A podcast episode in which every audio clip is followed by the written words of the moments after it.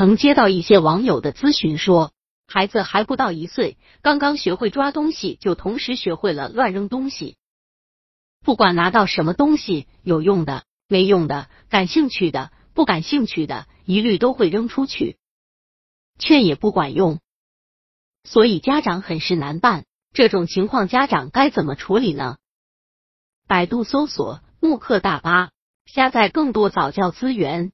首先，家长们先不要着急，给大家讲一个瑞士心理学家皮亚杰，儿童心理学历史上最牛的学者之一的一个发现。他以一岁左右的小朋友为实验对象，当着他们的面把小球放到一块棉布下面，结果刚才还拿着小球玩的很欢的小婴儿神情茫然，却不知道到棉布下面把球拿出来。皮亚杰一次又一次重复了这个实验，每一次都有同样的发现。于是他下结论说，小婴儿眼里的世界跟成人是完全不一样的。如果一个玩具从他眼前消失，他就以为玩具不存在了，只有等过了一岁，婴儿才会慢慢知道，玩具就算被藏起来了，也不会凭空消失。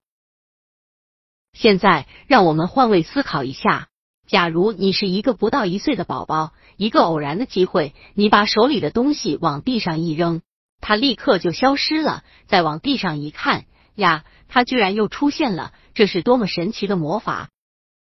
再扔一次，会不会还是这样呢？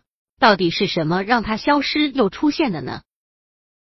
于是，你像一个努力寻找答案的科学家一样，一遍遍做实验，每一次的发现都让你兴奋异常。不幸的是，旁边的大人不这样看，他们认为你在淘气，快快夺走你扔的东西，把你抱离实验现场。你恼怒异常，但也毫无办法，只好哇哇大哭。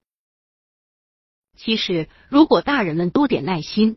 你或许就能对空间和重力获得更多的体验。美国著名教育家杜威曾说过：“有效的学习一定是以经验为基础的。”所以，谁说这些体验对将来的数理化学习没有帮助呢？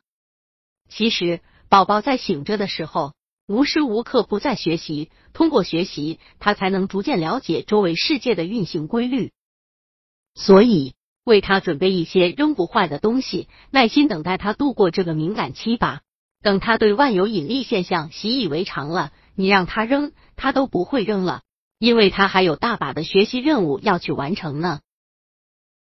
到现在为止，已经不需要我多解释什么了吧？通过以上的事例，想必许多家长已经不点自通，孩子的行为。虽然看起来是淘气，但是他却是在用着自己的方法来感知世界，这是他的一种独特的学习方法。家长们不能认为孩子淘气而剥夺了孩子学习的权利。